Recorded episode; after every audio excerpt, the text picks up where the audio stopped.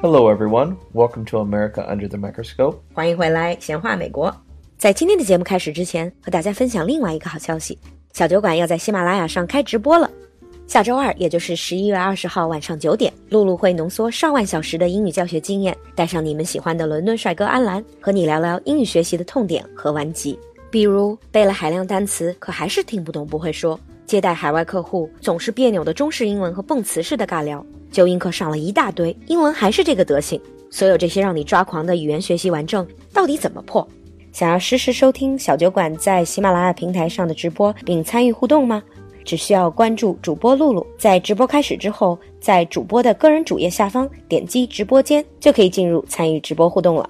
那么，请调好闹钟，我们十一月二十号下周二晚上九点，喜马拉雅直播平台不见不散。同时再提醒大家，小酒馆第二期线上课程从十一月十一号到十一月二十二号会推出超值优惠预售活动，已经有不少小伙伴报名了，机会难得，抓紧联系小助手。小助手的微信号是 l u l u x j g one，比原来的多了一个数字一，l u l u x j g one，x j g 就是小酒馆的拼音首字母。赶快来小酒馆的线上课程，真正让你开口说英文。So now let's get the show started. Today, we're going to continue our talk about football. So, when we left off at our last conversation, we said we are going to talk about the championship game, the Super Bowl. Mm, the Super Bowl. And you see it in so many TV shows and movies. Well, the Super Bowl, which is the NFL championship game, is basically a gigantic cultural phenomenon in America. Even if you don't watch it or don't follow football, you know it. Well, you said don't watch it. Most Americans watch it, even if they don't really follow football. There are over a hundred million Americans watch the Super Bowl. 100 mil. What is the population, the total population? Uh, slightly north of 300 million. So essentially one third of the country. Oh yes, it's so it is the most watched TV program in the United States every year by far. So it's far more than just sports. It's almost like an event that everyone is part of. I would say the word you want it's a, it's an extravaganza. Uh, it's extravaganza, yes. So yes, it is a game. So the teams are there trying to win the, all the pride and prestige of being the this year's championship. But at the Super Bowl, what happens because so many people watch it, they have special musical acts at the beginning and at the middle of the game, and then they bring in really big name singers like Beyonce mm-hmm. or Red Hot Chili Peppers, Rolling Stones, or these are really big names. So it's almost like a, like you said, extravaganza. It's a gala. It's it's no longer just a sports event.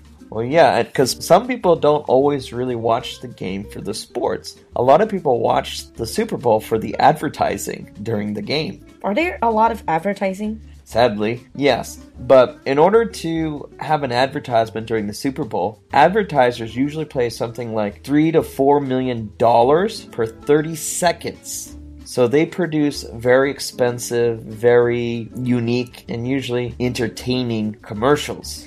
This is the prime prime time advertisement. Yeah. And a lot of these commercials will end up on like Chinese video sites because they'll say, look at this American, you know, advertising. It's so funny and all these things like that. Oh, so they're the ones that people tend to remember. Yeah.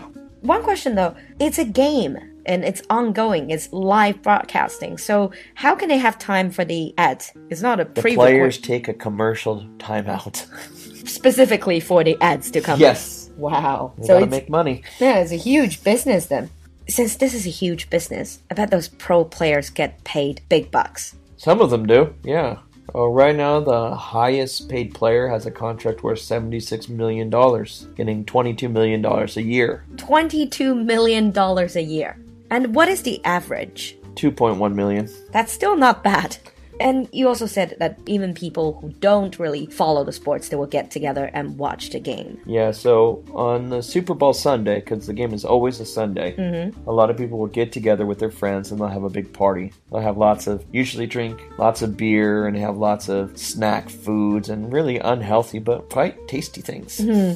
But when is it? Um, usually it's the first Sunday in February. First Sunday in, in February. I guess for lots of friends or, or family, this is almost like a tradition. They watch the game together. Yeah. We talked about all these uh, great things about the game and the interesting things and the really, really well paid players and also the advertisements and people getting together. What are the controversies or the downside of the football? Because if football is so great, is so popular, wouldn't every parent want their kids to play football? No, because risk of injury is really high. Ah. The, one of the biggest controversies right now with American football actually has to do with brain injury. Because in the game, people hit each other and they get hit in the head. And it turns out being hit in the head lots of times tends not to be very good for you. And that is completely okay. It's allowed by the rules. yeah, it's perfectly normal and it's allowed by the rules. Hmm. So there's a lot of issues with players retiring, suffering mental issues because of all the brain damage from repeated uh, head injury. But you're not limited to just a head injury because it's a very physical kind of violent sport. Things like knee, back injuries are common. Yeah, but that's very common for professional athletes. Well, it's not just professional. Okay, this happens at the high school level too. And even in my high school, one of our players died one year. While playing. Yes, suffer a broken neck. Ooh. Does that happen a lot? There's usually an, uh, at least one incident a year. Last time we said American football and rugby, 美式橄榄球和英式橄榄球. I always think that rugby is more violent because you don't have the padding, you don't have the gear. Many people think that, but rugby tends to be safer because rugby has more rules about what you can and cannot do when it t- comes to uh, grabbing people. But in American football, you There can are pretty fewer much do. rules, much fewer. And are those gears heavy? Well, not really. Hmm. But what ends up happening is with people is if you put on protection, they think they're safe, so they will mm. actually hit harder. Yeah, and also you see sometimes one player getting tackled, and then you see lots of very big men on top of one player. That looks brutal. Oh yes, it's fairly normal. So is that why some parents wouldn't probably wouldn't let their children play because it's too dangerous? yeah, that's exactly why many parents won't let their kids play football.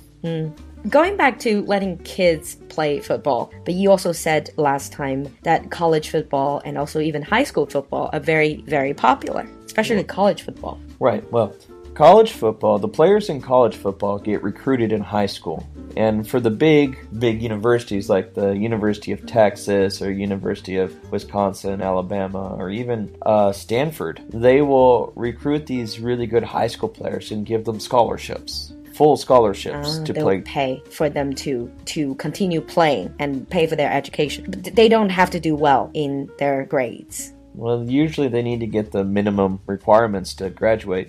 It's fairly normal for most football players to choose easy degrees.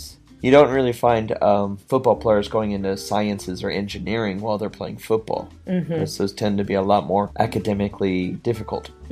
就有点像体育特长生 because uh, colleges they also need a good sports team like football team so they they will pay for these kids to to get into Well, they think they need it, They- I would say. That's one of the controversies, actually, is these American football in the big universities, because some of these universities will invest a lot of money into the football program. And there are universities that have football stadiums that are bigger than the national stadium in Beijing. wow so they pay more attention to sports rather Yeah. than education itself You know, some students feel this way, and it kind of makes them upset. Because they're just like, well, you spend all this million dollars on like the sports facility. What about, say, the science building or something like that? yeah but i guess that's the major source of school funds this is where money comes from Yeah, because this well, the money for the sports program is all non-profit. So the schools get money for sports program, they have to spend it on the school. The president can't just put it in their pocket. But technically, if you build a football stadium for the school, you are spending the money at the school. So there are controversies around football and uh, college football and all the way up. But if you're ever in, have a chance to be in America to watch a game in person or go to someone's house for a Super Bowl party, I highly recommend you give it a go. because it's a unique cultural experience Yes, and if any of you have ever had a chance to watch a football game, uh, we'd like to hear from you. yeah share your experience with us in the comment section we'll see you next time Bye, everyone. bye